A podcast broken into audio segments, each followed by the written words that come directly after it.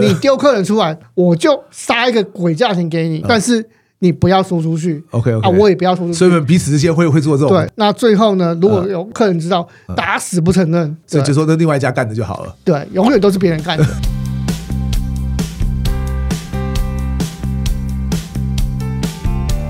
一谈就赢，Do a rising。大家好，我是 Alex 郑志豪，欢迎收听一谈就赢。我们希望透过这个 podcast 频道，让大家对谈判有更多的认识，进而能透过运用谈判解决生活中的大小问题。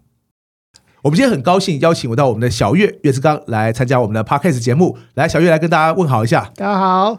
我记得呢，你有一次在我们呃一谈就赢的另外一班写课前作业的时候，你还写了一份伪作业啊，意思是你不用写嘛，可是你还根据他们的课业主题，你自己还写了一个这个主题，我不晓得你还记不记得？那就是我请大家来分享你对互利共生这件事情的看法。那个时候呢，你分享的好像是怎么去让不同的旅行社啦、饭店啦，还有工会合作，可以为我们说明一下你当时分享这个例子吗？不要说是旅行社对，所有行业都一样，嗯哼，我们的关系都是滚动式的变化。对那我们既可以是朋友，也可以是敌人。对，在商场上，你必须要认知这件事情。嗯哼，啊，所谓的互利共生是在一个危险的冰原当中在滚动。对，旅行社这么多间，嗯常常发生一件事说，我想要闭门造车，嗯，我要照顾我的客人，对。或是说我有商品，你来帮我贩卖就好。或者应该讲的，我优先以我自己的利益为考量，我吃不完的，我再捡剩一些给别人吃，对不对？对，这是这样的事情。但是呃，大家忘记一件事情是说，感动只能一次。所谓感动一次这个名词有有点诡异，就是说。你送师母一束花，嗯对你明年再送她一束花，她对就是说你没有创 意。啊，后年再送她一束花，她说你到底是脑筋死掉了吗？你怎么知道？所以看我那么多年来，我只送过他一次花，可他就很开心。 那但是这束花我可不可以送给你女儿？就第二年的时候，我换送女儿一束花啊、隔年的时候我改送师母巧克力。嗯哼，对相同的这个举例说法就是说，在旅行社当中，你有很多很多的功夫对跟隐藏餐厅等等之类的，是但是你对你的客户群，每个人都只能用一次，一次之后它就没用了，可你做了二十几年，假如每个客户只能用一次的话，这样很快就用完了。是没错。对所以说我愿意分享的资源，对我告诉我的同业说，这方法我用过，你再用一次，对，他就得到第二个方法，对那他也把他的方法教给我一个，你贡献出你愿意贡献的部分对做交换。对谈判当中告诉我说我们要先交换。对。那你如果愿意做这样的事情的时候，我们有一百个旅行社，我们就有对一百种方法。可是有人就会说，等于叫我们牺牲我们自己的特色啊，我们这样就很难达成差异化这件事情。我觉得说，因为你这个方法被人家用掉之后，你对会想出第二个或第三个方法，啊，OK，你会逼着自己做成长。对，对所以对你来讲是一种进步。对，对就是我们成就我们的敌人，也成就我们自己。那如果你愿意做这样抛砖引玉的过程当中，大家都会壮大。对壮大的过程当中，因为你的专业跟服务价值被提升了，对所以说呢，你会开始提高你的获利，对，以及你会减少你的服务客群。是的为，什么？因为必须要服务更少人，对大家分配的时间才会够。是你专注在一些小的族群，你反而可以生根，并且专注于你能提供的服务。相反的，假如什么都要做，其实公司来讲，它不见得会获利会更大，但相反的，搞砸的机会更多。今天我的客户来这边住的时候做不到的时候，我可以推荐他其他住宿，对或是说我发现这个客户不是我的 TA 的时候对，不是我的客户群的时候对，我可以转借给其他的对同业，请你贡献你愿意贡献的资源来做对交换条件。造就更大的市场，而不是说我只想闭门造车，或者是我想吃掉整个市场。对因为打败你的人通常不是你这个业界的人，就是真正打败你的人可能是一个完全跳脱不同思维跟框架的人来打败你。如果你不都不愿意做这件事情的时候，你就会被加速被打败的速度。嗯哼，是的，但是如果你愿意做这件事情的时候，对，总比像温水煮青蛙一样还好。没有你至错，少每天都有不同的可能新的活路出来。是的，当然，你现在会觉得说我生意很好，像现在旅游嗯业生意很好，对可是当海水退去的时候，你没有裤 子了啊、那如果每个人都可以愿意呃贡献出一部分资源啊，对它就会成为一个集市，对它就会成为互利共生。对那所以说，像我们旅行上当中，我们十年前我们就开始建构一个叫做家中旅行社联谊会。嗯哼，是从一刚开始的时候，五个人开始吃便当，对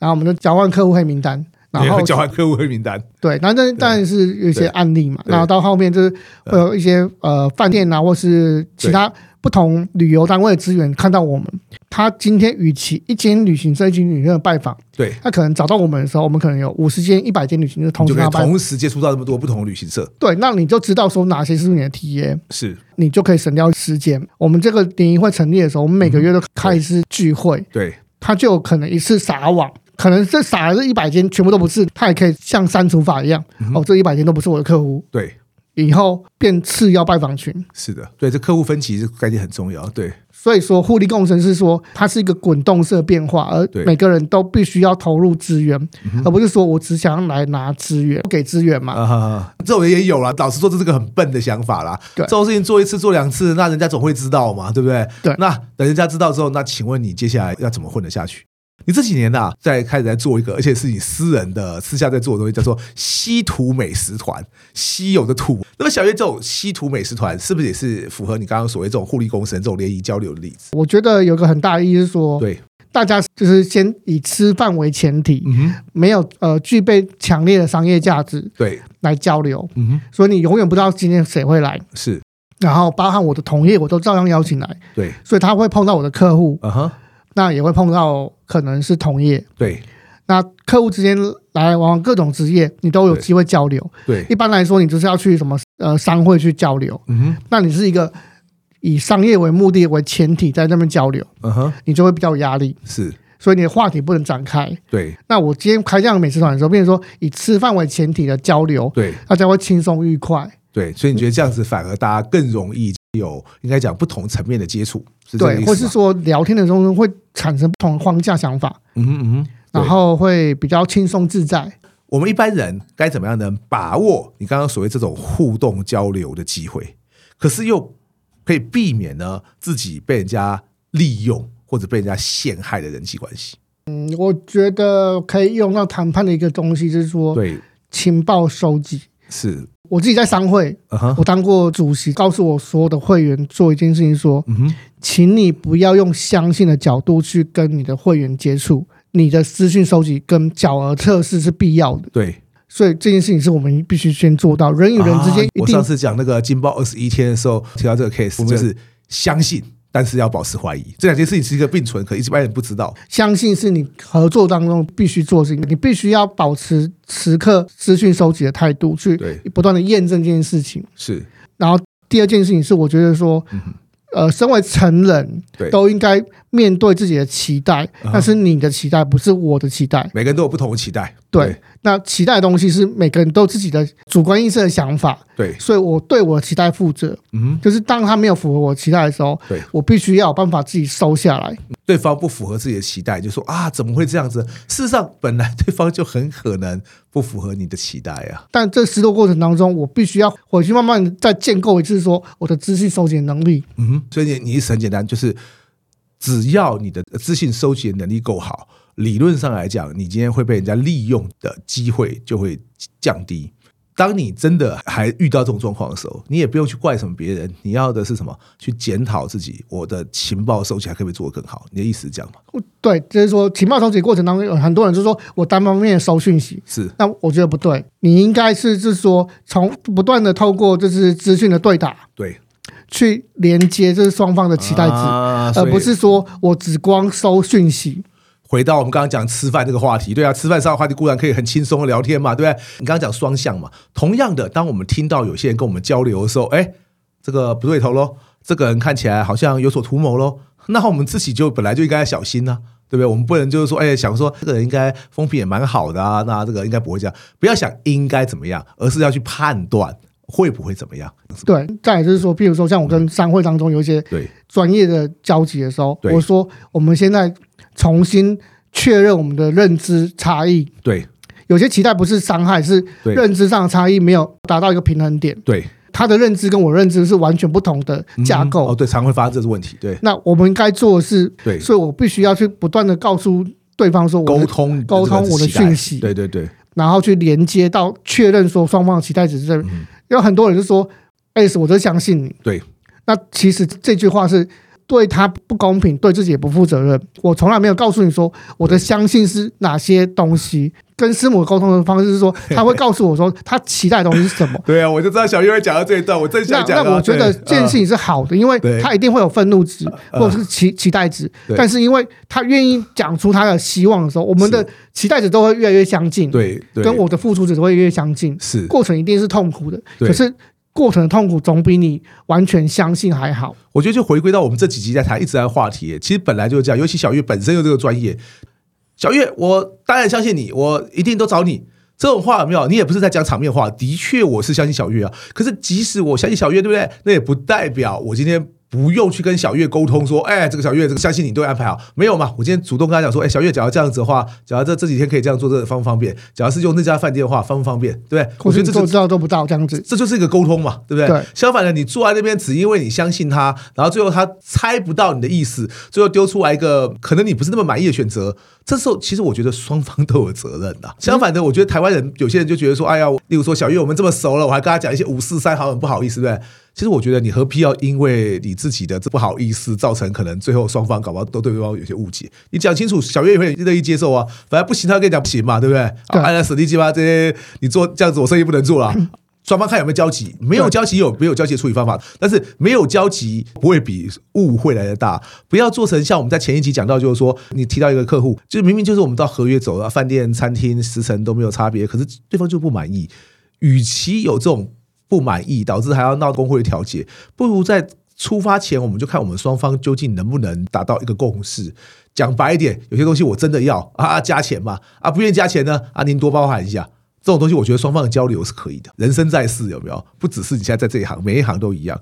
你也有遇过啊？今天不是误会啊，有人就是会来利用你或者陷害你，这种人你要怎么办？当这件事情被发生的时候，对对我无法阻止他的时候，哎我会笑着告诉对方说：“我对知道了。呃，”那为什么要这样做？因为对，我要交换东西回去。啊哈，人与人之间一定会有各种的误会、跟背叛，对或是争议，对或是他觉得他对我错。对，当这件事情被发生的时候，我会练习说：“那我要换什么东西走对，即使是我遇到的状况，我不用先愤怒，我要先想什么？我还可不可以用任何方法从这里面拿回一些东西吧？你的意思是这样？”子对，或是换走下一次的筹码，啊？OK，不是当下，而是下一次的筹码。 OK，对我当下很愤怒，可是对我可不可以在愤怒之余对思考说对，我可不可以交换掉一个筹码，嗯哼，或是我对别人好的时候，我我的期待值在那边的时候，对，我先换一个东西回来。嗯哼，比如说，我请你吃一顿饭，结果你对嗯送我一个水杯，我就当做那是我交换的东西回来是，我就可以放下我的期待。我举个例子好了，对工会会办旅展，那旅展对我们来讲是双面刃。第一个我没有参展，第二个是我干嘛让一堆人来促销，最后来杀我自己？那对当时有一些旅游业的那是前辈说对，他说你们为什么要办旅展？对你们这些工会人真是自私自利，然后想要赚钱而已。对我自己换个角度跟他说，对我说前辈是这样子，对，旅展是一把刀，嗯哼，那你不办的时候别人办，那可是如果说今天是工会来办，对工会可以决定刀的深度，对工会可以决定谁来入场。对，如果你都不愿意支持的时候，那都是让外面的人来办，哎，呃，越办越大。对他要来什么人你都不知道，对，他会出什么公式你都不知你道。会因此而遭遇到的损害可能会更大。对，那你不知道他会出什么招。对但是如果有工会来办的时候，你对今天要求饭店说，那我们要有优先入场权，我们第一天对我们要先可以进场，对工会一定可以做得到。对我先去扫一遍嘛，我看看有没有我需要的东西嘛。对比如说住宿券，我觉得我今年会有这个团在这个饭店，嗯我先去买嘛。对对对，啊，如果今天是让别人办的时候嗯哼你根本连厂商是谁你都不知道。这把刀进来的时候，你根本不知道深度，是前面来后面来，你不知道。是哇，我最近就超好奇，就是什么你知道？小月呢，个人脸书啊，丢一些啊，让我们看到都既羡慕啊，又哀怨的说：“哎呀，我怎么这个时候没有时间呐、啊？”一些超特价的机票出来，